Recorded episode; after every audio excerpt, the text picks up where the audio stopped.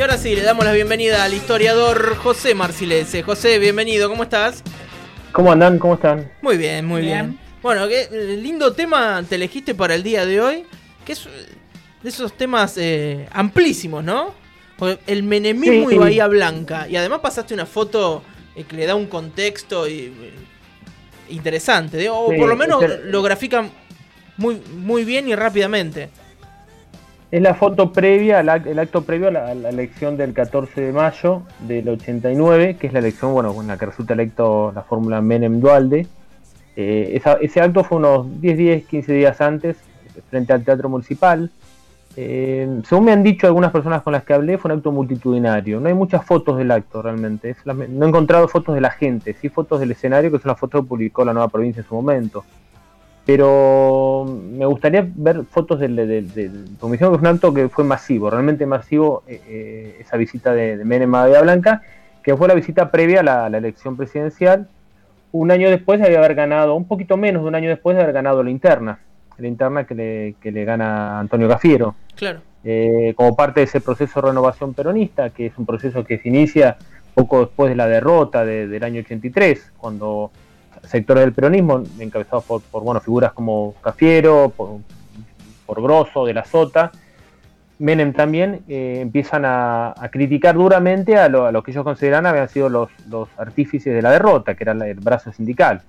Eh, la, imagen, ya que hablamos hoy, hablaban hoy del turco de lo que vale una imagen, lo que vale la imagen de Arminio quemando el cajón con el sello del UCR fue, terrible en términos electorales. Frente a ese hecho hay un proceso de renovación peronista que parecía tener controlado Cafiero, pero que finalmente termina controlando menos, siendo más inteligente al momento de hacer sus alianzas políticas, eh, juntando a todos los a todos los sectores díscolos del peronismo bonaerense que estaban enfrentados con Cafiero. Bueno, hace un trabajo interesante en términos políticos, de micropolítica, y termina quedándose con la, con la interna. Eh, y que le permite luego llegar a la, elección como candidato presidencial. Eh, en Bahía Blanca, a pesar de esa foto, donde están buena parte de los jefes políticos del peronismo local, había ganado la renovación, había ganado el caferismo en Bahía Blanca. Eh, a pesar, bueno, pero en líneas generales gana la provincia de Buenos Aires, gana a nivel nacional la, el menemismo la interna, y bueno, el peronismo local se, se cuadra detrás del candidato, que era él. Seguro que sí. Eh, José, ¿y, se puede hacer un análisis del menemismo en Bahía Blanca con eh, alguna característica distinta de, no sé si, de la provincia o del resto del país? no, yo, en, la figura política que surge en ese momento, que había surgido un poco antes, es la figura, el hombre fuerte del peronismo en los años 90 va a ser la, la Raburu. Eh, en, ese año 91 asumen algunos dirigentes, asume Rodolfo López como candidato como concejal en esa elección del año 91 eh, esa lista la encabezaba Emilio Fernández, que era un viejo dirigente peronista de la ciudad, eh, un hombre grande, que después estuvo vinculado, podemos ubicar dentro más de la izquierda del peronismo, a la, figura de Emilio. Eh, el segundo era Juan Guiomi en la lista, que era un dirigente del barrio noroeste.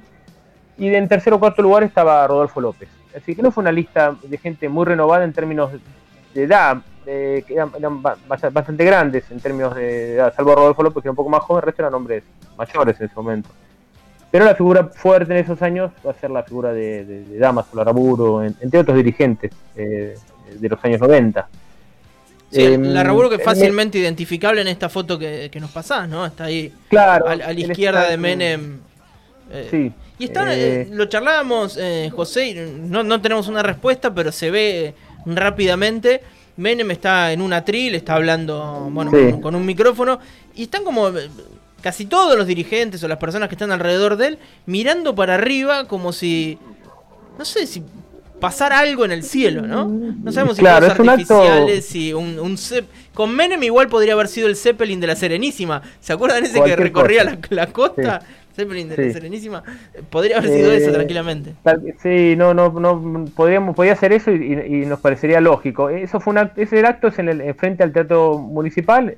están, ellos están mirando hacia la avenida Lema, así que quizás algún oyente que estuvo ahí nos puede decir qué pasó para que estén todos mirando al cielo.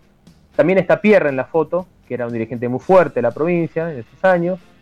Y básicamente me interesaba hablar del menemismo no tanto en términos políticos, porque bueno, eh, mucho se ha dicho de Menem en los últimos, en los, últimos, en el último mes, a partir de su muerte, y bueno, eso digamos, renovó muchos debates en torno a, la figura de Menem, en, torno a un montón de aspectos de los años 90. Menem es una figura súper incómoda para el peronismo, digamos, porque bueno, el, peronismo tiene que lo, votó masivamente, lo apoyó en términos orgánicos, muchos sectores del partido, bueno, Menem terminó traicionando las banderas del, peronismo. No obstante, muchos dirigentes, de los cuales aún muchos dirigentes están presentes hoy en día, fueron, fueron parte de ese proceso. Eh, de manera que siempre Menem es como una figura, es una especie de la rúa para los radicales. Es alguien que está medio incómodo al, tener que definirse en un mismo espacio político que esa figura. Aún con lo, que han cambiado, han pasado 20, 30 años, 20 años de, los años 90. Pero me interesaba hablar fundamentalmente del impacto que tuvieron eh, las políticas que el menemismo llevó adelante. esas políticas neoliberales, esa desregulación de la economía, ese ingreso de capitales externos, que habitualmente se ven en el plano nacional pero poco, poco evaluamos cuál fue el impacto real localmente. Hay trabajos hechos sobre esto, sobre el tema de la desocupación, el impacto social que tuvo, la, la, situación social, cómo impactó la situación social en los años 90, los trabajos de Pablo Becher, los trabajos de Emilia, de Emilce Heredia eh, sobre, sobre las políticas neoliberales de los 90. Hay, hay, hay, estudios hechos, los recomiendo, están accesibles online. Pero traté de tomar algunas cosas que yo estoy haciendo eh, y, retomar algunos contenidos de esos trabajos para hablar, un poco del menemismo. Básicamente, el menemismo fue lapidario en Bahía Blanca en términos laborales, un impacto durísimo. Las políticas que se impulsaron desde el Estado Nacional, la desregulación, la venta de empresas estatales, pegó y muy fuerte en Bahía Blanca. Eh, un ejemplo de eso puede ser lo, ocurrido con, la Junta Nacional de Granos, con las empresas ferroviarias. Eh, vemos en estos días eh, el estado en que quedaron los talleres noroeste, que ya para los años 90 estaban bastante debilitados en términos laborales, pero bueno, fue el golpe de gracia la venta de ferrocarriles argentinos. Eh, no solamente para las instalaciones de talleres noroeste, sino para lo que, el trabajo en, el área de Spur, los talleres Maldonado, es decir, había toda una infraestructura ferroviaria en Bahía Blanca muy fuerte que terminó prácticamente demolida después de la década del 90.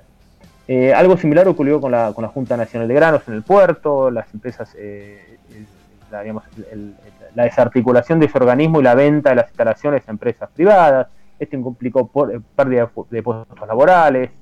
Eh, también implicó tecnificación del trabajo portuario, lo cual generó falta de trabajo o, pérdida de puestos laborales, pero también implicó recortes importantes en, las plantillas de trabajadores. Es decir, que el menemismo tuvo un impacto muy fuerte en Bahía Blanca y puntualmente en otras áreas que quizás fueron menos, menos recordadas, son menos recordadas, con las cuales estoy tomando contacto por un trabajo que estoy haciendo ahora, que es, el, por ejemplo, el sector bancario. la desregulación y la extranjerización de la banca, la concentración del sistema bancario en los 90 es notable, y es notable en el sudeste bonaerense y en Bahía Blanca. Eh, Bahía Blanca comienza esa, esa década del 90 con cinco bancos que tenían casas centrales en, en, el sudeste de la provincia de Buenos Aires, que era el Banco Vallemar de Punta Alta, eh, el Banco Dorrego, que tenía sede en Dorrego, el Banco del Sur, el Banco eh, Copesud y el Banco Nicolás Levalle, que era un banco cooperativo de, de Carué. Que tenemos el sudeste, el área cercana a Bahía Blanca, tenía una estructura bancaria muy potente de bancos locales, con capitales locales, que generaban una importante cantidad de, empleo en, la región, y puntualmente en Bahía Blanca. Todos dicen que más o menos un 30 o un 40% del personal de un banco está en su casa central. Bueno, Bahía la región contaba con cinco casas centrales de bancos esto da una, idea de la cantidad de trabajo que había en el sector bancario, por ejemplo. La década del 90 termina sin ninguno de esos bancos funcionando. todos han sido vendidos. Desaparecieron Desaparecieron, se vendieron, se quebraron. A partir fundamentalmente de imposiciones que, establece el Banco Central que tienen como objetivo terminar con esos bancos cooperativos y regionales. Eh, hay, una cuestión que tiene que ver, cuestiones muy técnicas, no voy a explicar ahora, que tiene que ver con, los encajes, con el dinero que tiene disponible, con la relación crédito-dinero disponible. Esto fue destruyendo un sector, un sector que era sumamente pujante en Bahía Blanca eh, y la región que era el sector bancario. Y eso, es, eso fue una consecuencia directa de las políticas que el menemismo impulsó. Entonces vemos como cuando bajamos la mirada a, un enfoque local y regional, vemos que la, década, de, la década 90 fue eh, terrible en términos de empleo para Bahía Blanca.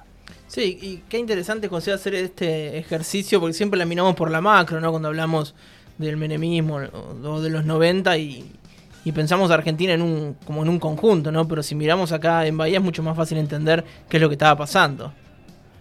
Exactamente, claro, por eso me, el interés, digamos, o la, validez de, la, de, los, enfoques locales, regionales, esas miradas que permiten eh, evaluar periodos o situaciones históricas eh, desde, desde, desde, una escala que nos resulta más familiar, más cercana.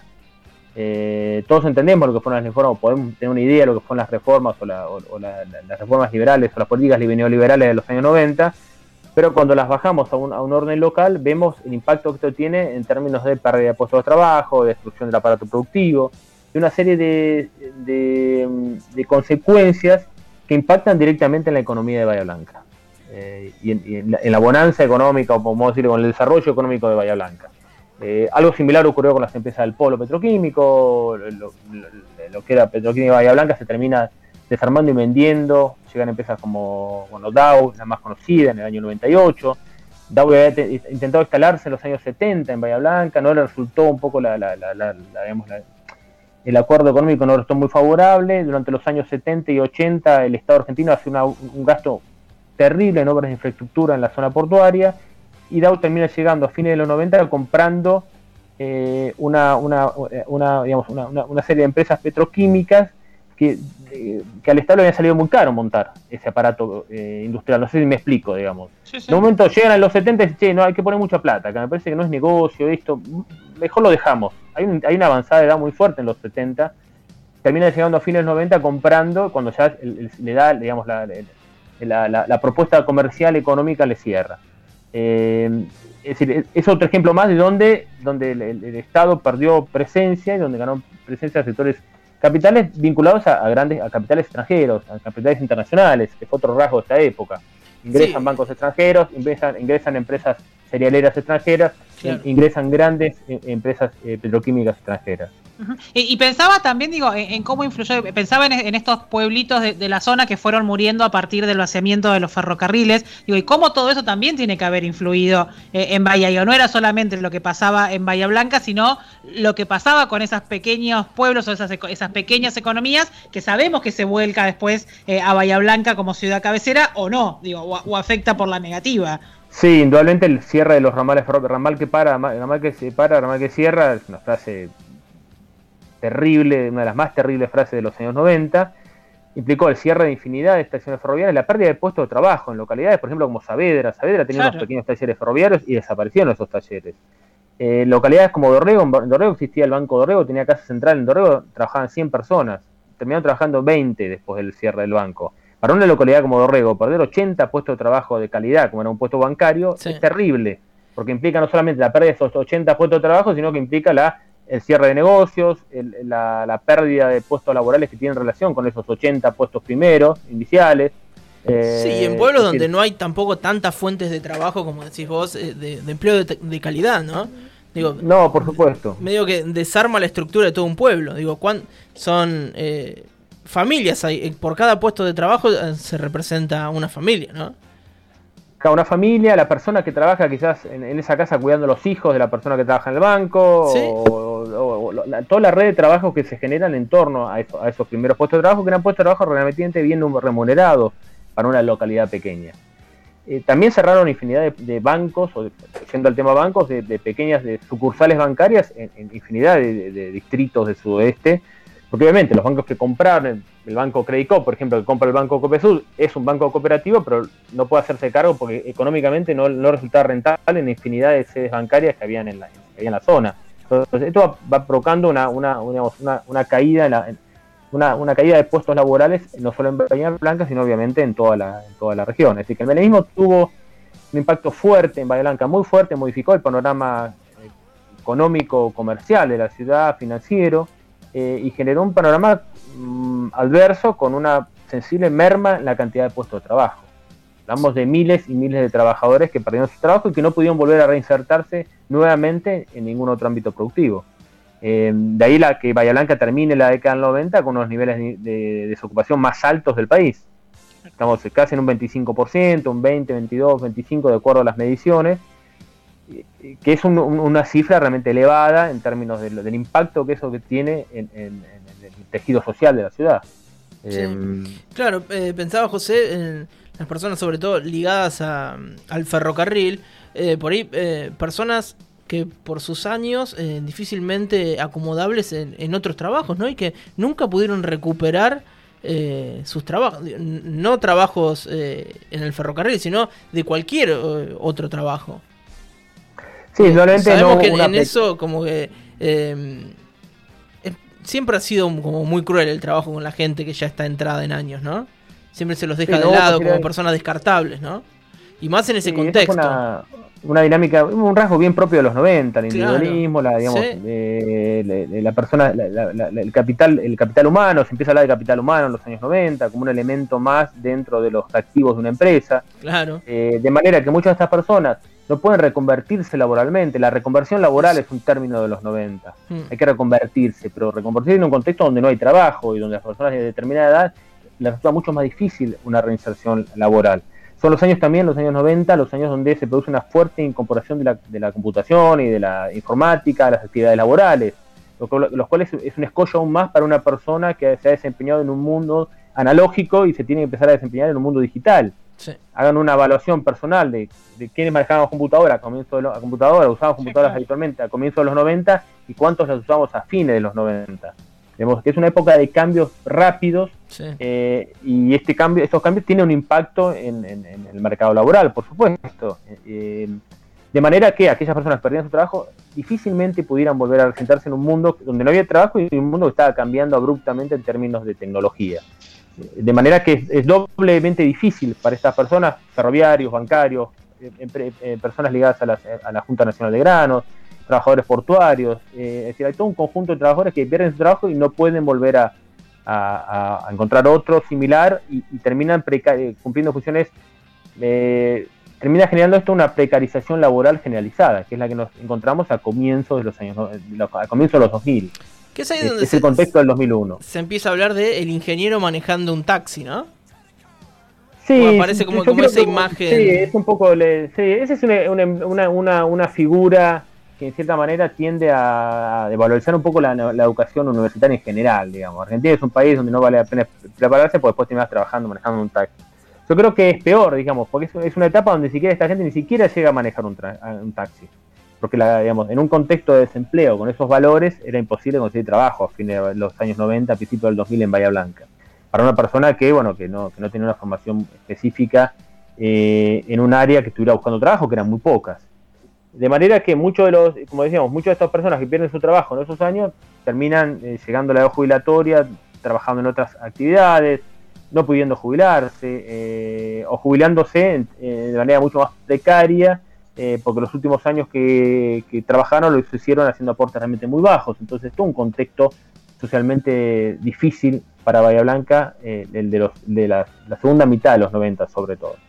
Más allá de la tragedia personal que es perder el trabajo para una persona que bueno articula buena parte de su vida, de sus ingresos, de su vida familiar en relación a la posibilidad de tener un ingreso que le permita vivir dignamente. Y muchos, no, no sé, a mí al menos me ha pasado de escuchar a, varios del testimonio de, amigos y amigas que, cuentan cómo sus padres o sus abuelos o gente de la familia, digo, ni siquiera podía entrar en esta, entre muchas comillas, reconversión y laburar de alguna otra changa y más, sino que entraban en una depresión tremenda, porque esto, esto que decías vos, José, no había ni siquiera la posibilidad de formarte en otra cosa. De, ¿cuánta gente cayó en, esa situación, en esa depresión eh, espantosa? De, durante el menemismo.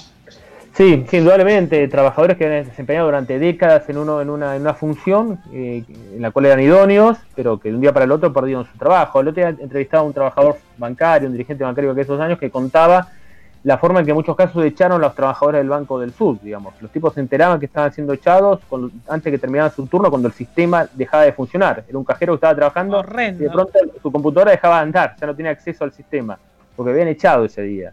Es decir, que hubo una crueldad muy importante también desde el sector eh, empleador en los años 90.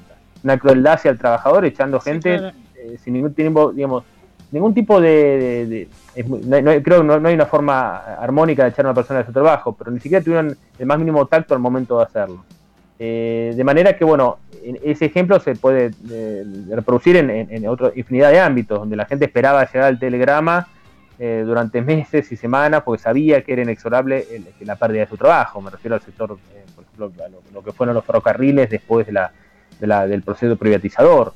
Hay una imagen que, bueno, Pino Solanas eh, también hace muy poquito saló, bueno, a, raíz de su muerte, salió mucho de él y de su obra eh, como, como documentalista fundamentalmente, y en la última estación, que es uno de las grandes, unos grandes documentales de, Pino Solana, él está entrevistando a, un trabajador ferroviario que era de Tafí Viejo, creo que era uno de los grandes talleres que había en Tucumán, y el tipo contaba cómo a punto de quebrarse el relato de este, de este, de este, este, trabajador ferroviario que contaba cómo iban todos los trabajadores entregando sus, cajas de herramientas con las herramientas completas eh, al, momento de ser echados.